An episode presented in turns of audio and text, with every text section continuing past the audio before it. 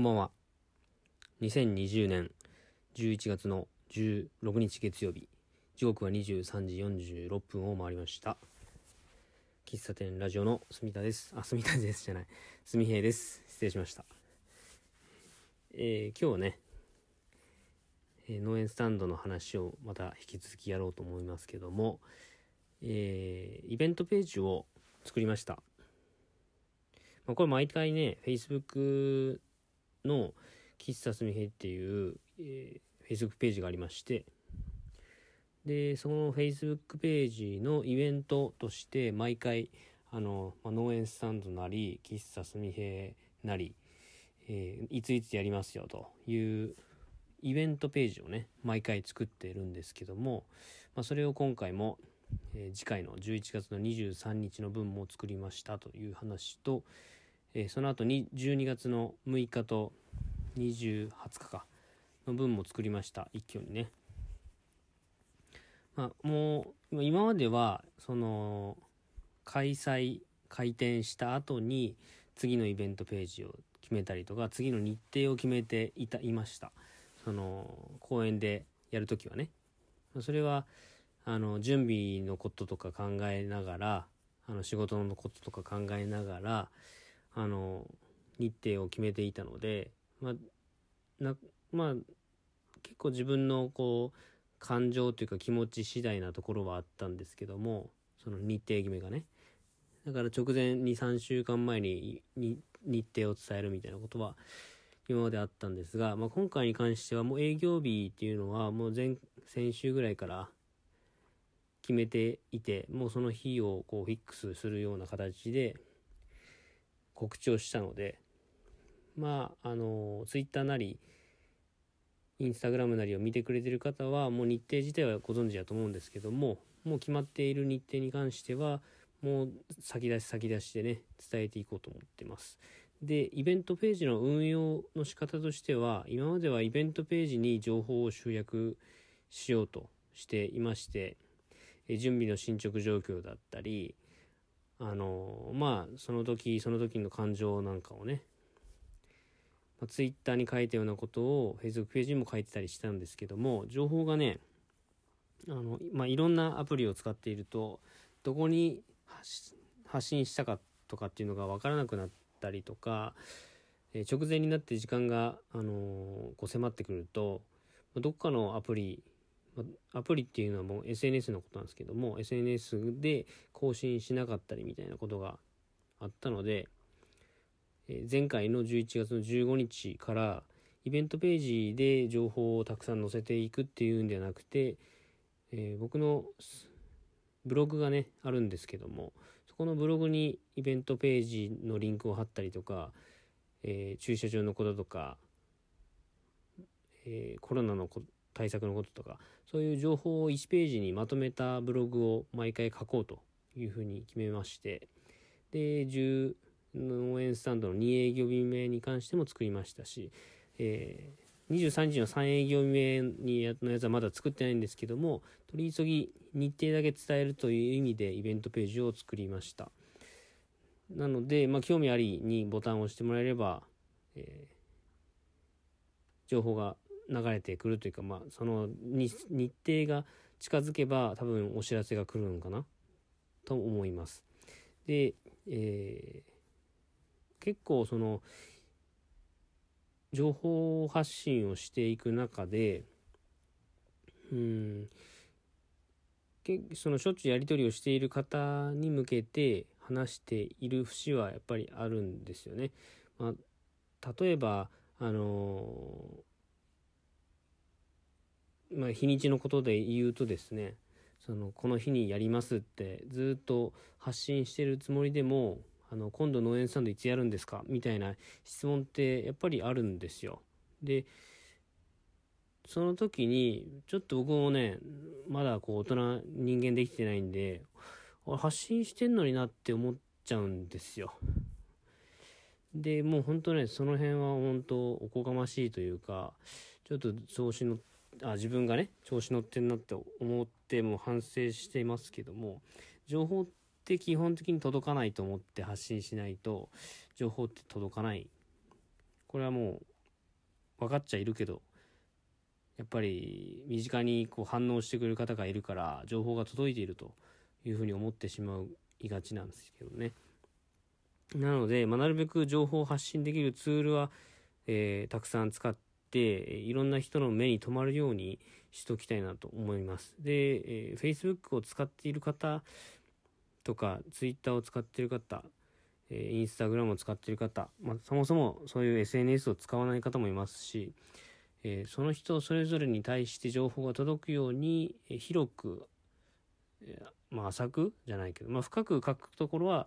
まあ、ブログとかに書き込んで、え広く届くように頻度を増やしたりとか、えー、数を増やしたりっていうのを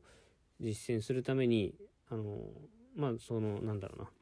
イベントページを作らないっていうわけじゃなくてね、うん。まあ、ここの イベントページの話をこんなに長いことする予定ではなかったんですが、まあ、そんな感じです。あの、リンク貼っとくので、あ、リンク、あ、まだブログの書いてないんですけど、ブログ書いたらまたシェアします。で、えー、今日お話ししたかったのはですね、えー、昨日、昨日ですよね、農園スタンドをやりまして、